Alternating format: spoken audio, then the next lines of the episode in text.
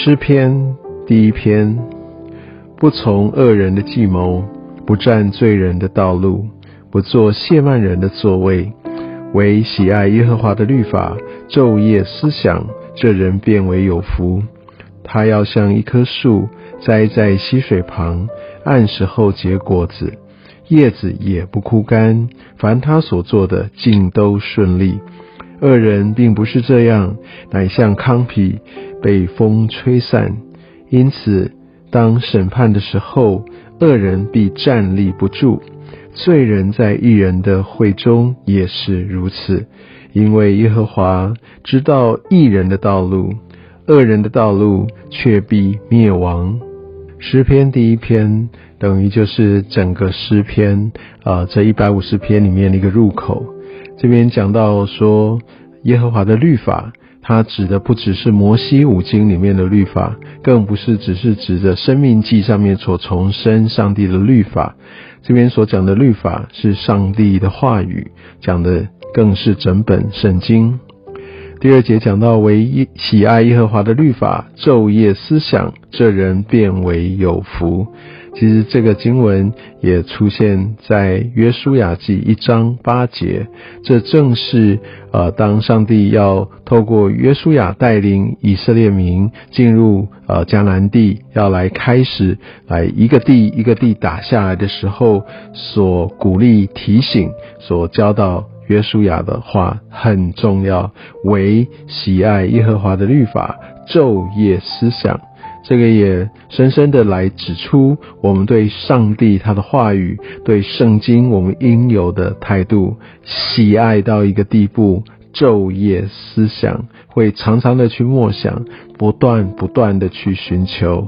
当然，我们知道圣经不是只是拿来研究的，更重要的是，上帝透过他的话语，让我们更明白、更认识他，以至于我们更知道我们自己，呃，我们是他所造的，更是耶稣基督将我们从死里，啊，从最终来赎回。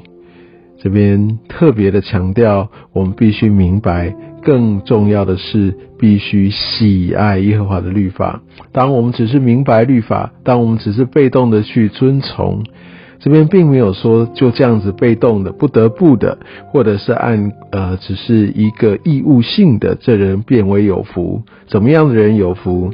喜爱耶和华的律法，昼夜思想，这人变为有福。当这样的人，他这样的去来渴慕、来抓住上帝的话，他会怎么样？他就不会去依从恶人的计谋，他就不会去站在罪人的道路，他就不会去跟这些亵慢人、这些诡诈的人开在一起同流合污。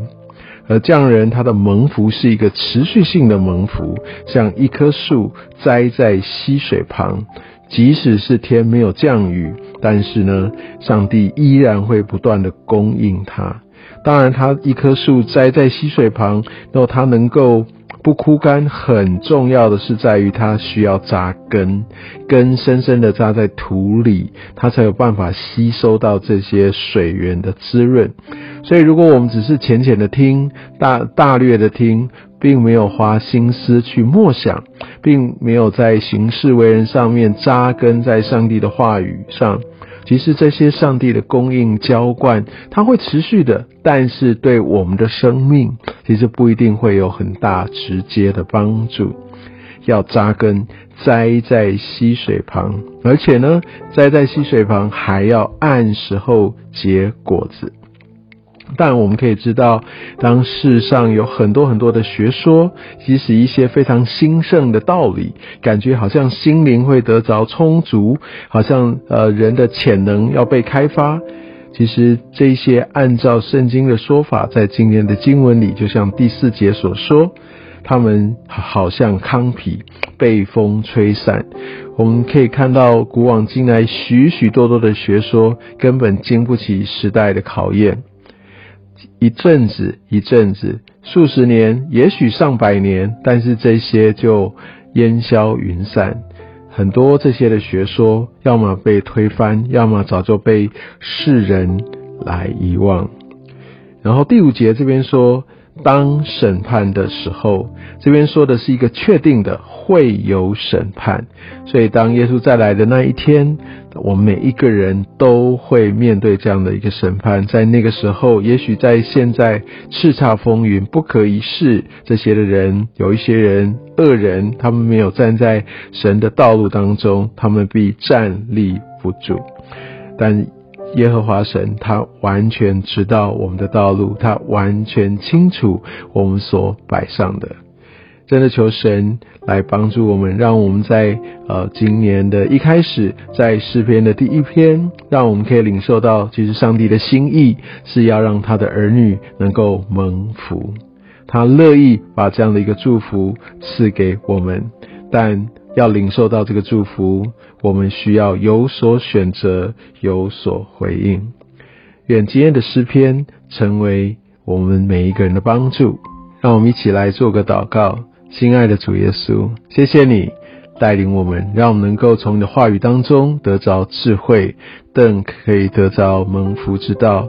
主啊，这个世界有很多很多要迷惑我们的，求助你，让我们能够奠基在你的真理上，让我们真正紧紧的拥抱、抓住、扎根于这蒙福的真理上面。求助来保守我们的心，特别在这个时代当中，真的好像黑白不明。当很多的学说、很多的舆论来对着我们来挑战，来让我们有所迷惑的时候，求主呃来帮助我们，能够在真理上面能够能够清楚，能够刚强，能够坚守。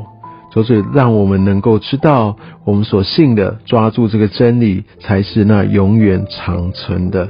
主啊，求主你来带领我们，更在这新的一年当中，来每天光照我们。奉耶稣的名，阿门。